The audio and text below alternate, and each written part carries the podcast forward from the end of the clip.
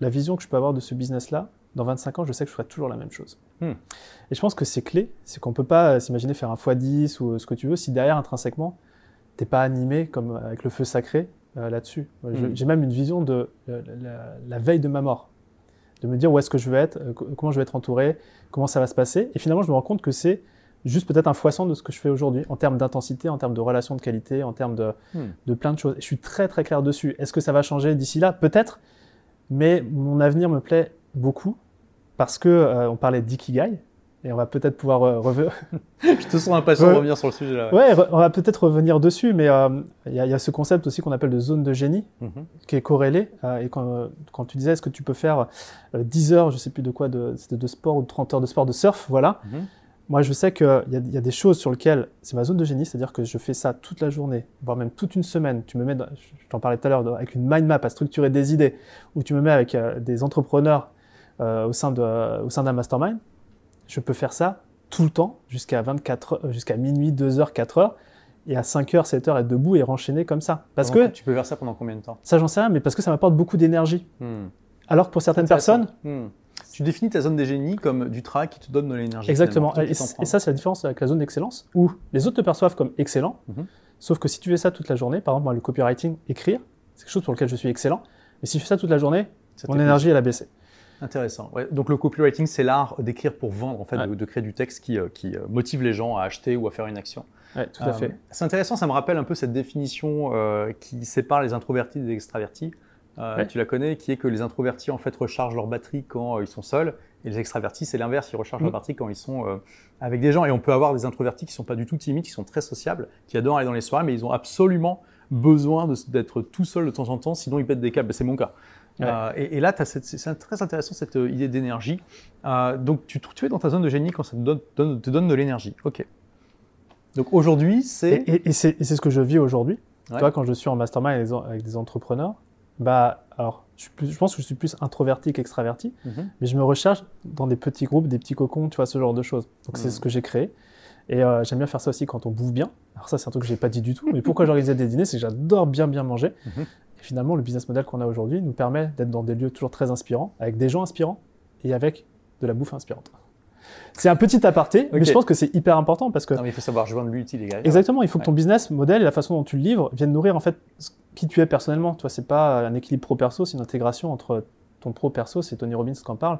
Et je pense très honnêtement que le business model aujourd'hui que l'on a, la façon dont on le délivre, est complètement intégré à qui je suis euh, personnellement. Et puis c'est ça aussi l'avantage de, de- de se créer un business, c'est qu'on peut se créer sa propre réalité. Donc Ouais. autant euh, mettre des choses dedans qui nous Il plaisent. faut le faire, parce que je crois qu'on se défend, on s'autorise pas à le faire, Hmm. par convention sociale, par euh, j'en sais rien, mais c'est le. Si ça vient, euh, a un potentiel économique vraiment euh, développement business, il faut vraiment le faire, il faut vraiment s'autoriser à le faire. Je peux te dire une chose, à la fin de cette interview, je vais avoir beaucoup plus d'énergie Ah oui? qu'au démarrage de l'interview. D'accord. Donc c'est pour moi c'est un critère que je suis sur la bonne voie quoi. Que je suis sur mon X ou je suis sur mon Ikigai. Tu, tu- un de tes mentors, c'est euh, Dan Sullivan. Est-ce Ouais. que c'est quelque chose qu'il partage ou euh, Parce que je, je trouve Non. ça intéressant, j'avais pas vu ça ailleurs. Tony Robbins parle pas mal d'énergie quand même. Mais tu, tu, tu, tu te rappelles Je un pourrais peu pas je pourrais pas te dire d'où ça vient, euh, mais euh, au final quand tu regardes cette, cette notion d'énergie, c'est l'intuition. Tu sais quand tu veux écouter ton intuition, bah, généralement quand ça va pas, c'est que quand il y a un doute, il y a pas de doute, ton énergie baisse. Et si tu veux pour moi c'est un critère qui est assez simple à suivre. Quand tu t'écoutes, tu dis est-ce que j'ai plus d'énergie ou non avec telle ou telle personne? Et maintenant ça guide tous mes choix, mais vraiment tous mes choix. Donc quelqu'un qui te- qui t'aspire énergie. Ouais, si je, ouais, si je sens que euh, l'énergie va être. euh, bah, des fois, un- tu peux être coincé, mais tu vas pas reproduire l'expérience avec cette personne-là. On a dans l'équipe maintenant un bon détecteur à, à ça. Mais je pense que ça crée aussi de la valeur pour nos programmes, parce que quand on sait, quand il y a quelqu'un qui vient dans un mastermind, il sait que naturellement, ça va être un écosystème, parce que ça, c'est important dans la communauté. Quand tu te trouves dans un groupe et il suffit qu'il y ait une personne qui soit down, Ah oui, ça te flingue le Ah groupe. oui, absolument. C'est vraiment le verre dans la pomme. hein.